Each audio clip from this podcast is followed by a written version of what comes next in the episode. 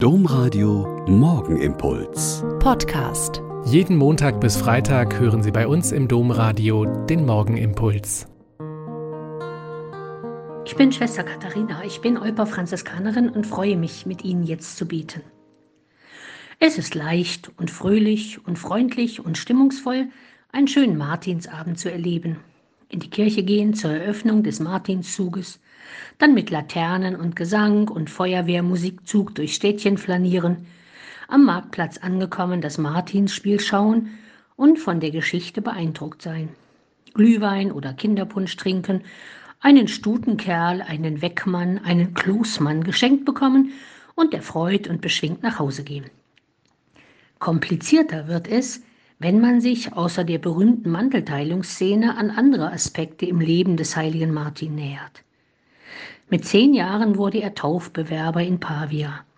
Als Sohn eines römischen Offiziers musste er in den Militärdienst und mit 15 Jahren gehörte er zur Leibgarde des Kaisers.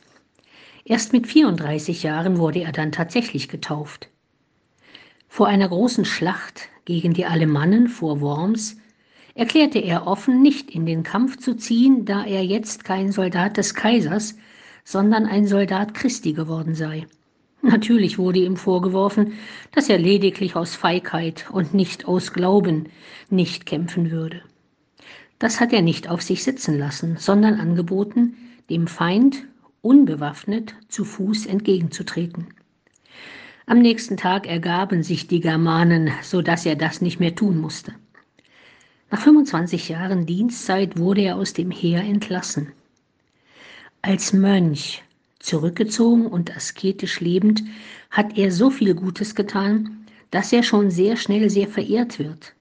Als Nothelfer und Wohltäter wird er von den Leuten von Tours zum Bischof gewählt, lebt in einer einfachen Holzhütte am Rand der Stadt und müht sich durch die Gründung von Kirchen und Klöstern die Christianisierung des Landes zu festigen. Von Sulpicius Severus stammt die Aussage, vor Martin gab es nur ganz wenige, eigentlich niemand, der in dieser Gegend den christlichen Glauben angenommen hatte. Durch seine Tugenden und sein Glaubensbeispiel ist der Glaube in einem solchen Maß gewachsen, dass es heute keinen Ort gibt, der nicht voll ist von Kirchen und Klöstern. Die Glaubenskraft eines einzelnen Menschen kann also so groß sein, dass sie ganze Länder und Generationen begeistert und zum Glauben bewegt.